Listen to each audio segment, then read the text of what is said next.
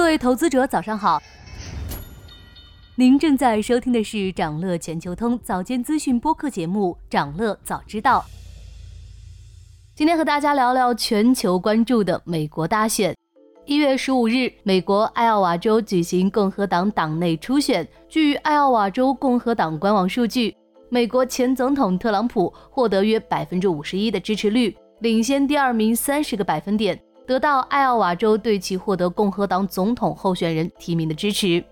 虽然这仅仅是一个州的选举结果，但作为美国总统大选初选程序的第一站，这个选举结果还是有一定影响和参考性的。先声夺人的确能提振己方士气。受初选结果的影响，一月十六日，被认为是特朗普概念股的大数据公司方威尔收涨百分之四百五十三点四九。DWAC 收涨百分之二十九点零四，Remark Holdings 收涨百分之四十七点八零。但是对初选的影响力也无需过分夸大。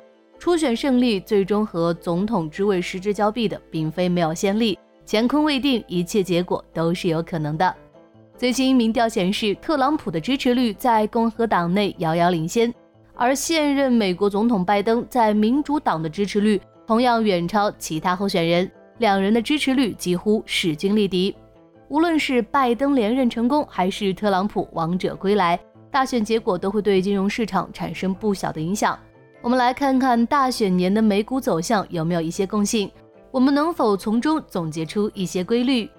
今年的美股行情开局并不尽人意，连续九周的上涨行情刚进入2024年就被迫终止，但是这可能仅仅是个开始。想要恢复涨势，可能还需要一段时间的等待。投资机构表示，大选年的第一季度往往会很艰难，然后股市才会再次上涨。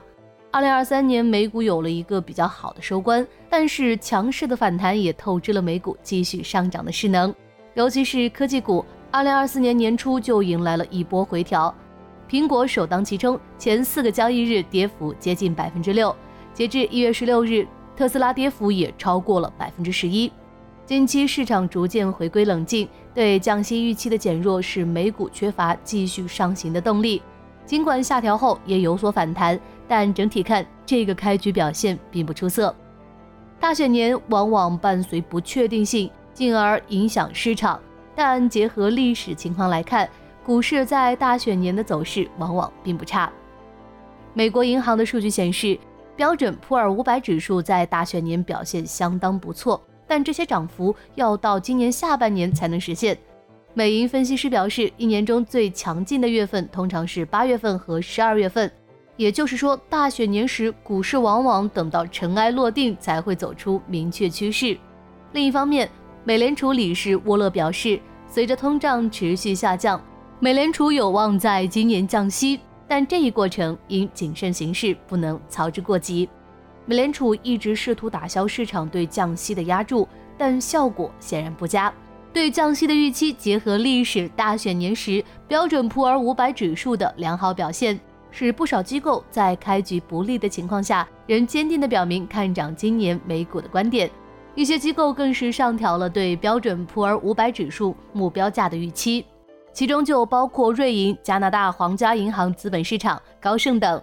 总统大选结合降息预期，今年美股的行情或许可以期待一下，但是不要过度压注，理性投资才能令收益的确定性更高。